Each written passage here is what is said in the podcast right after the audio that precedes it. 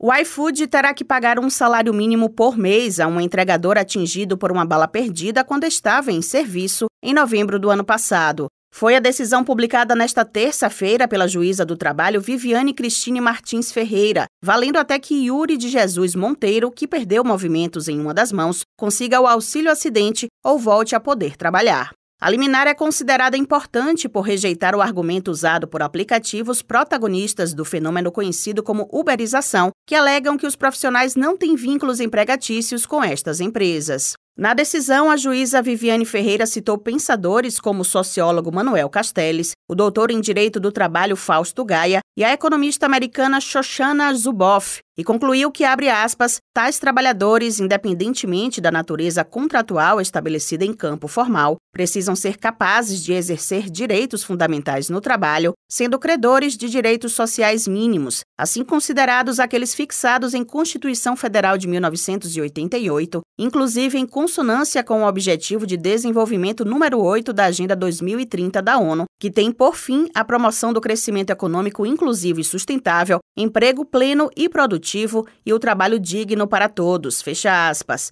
O advogado Maurício Branco celebrou a fundamentação da liminar, que considera um bom exemplo de atuação do Poder Judiciário. A decisão da 36ª Vara do Trabalho é uma decisão que chama atenção pela sua qualidade técnica e que está em total consonância com os julgados mais recentes sobre a matéria. Tanto é assim que essa decisão ela cita outras decisões recentes das cortes superiores.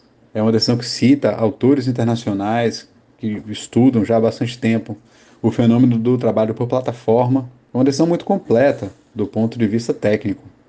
Os fundamentos, né, também que constam da decisão apontam que com certeza a magistrada analisou o tema.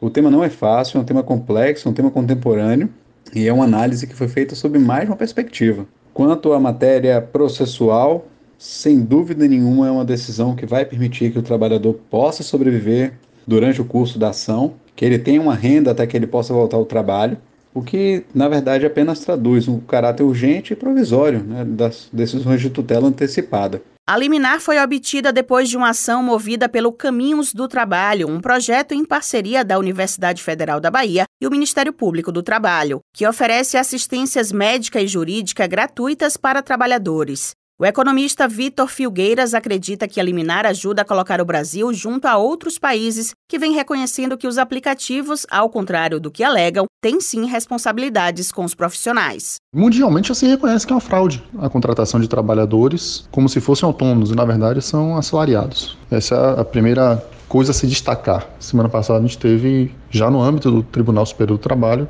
uma decisão nesse sentido também. Além disso, é muito importante porque a decisão acontece já no início do processo e transfere para a empresa o problema da demora. Ela faz com que a empresa pague ao trabalhador enquanto o processo está seguindo. Então, do ponto de vista processual, isso é excelente no que diz respeito à garantia dos direitos trabalhistas. É excelente.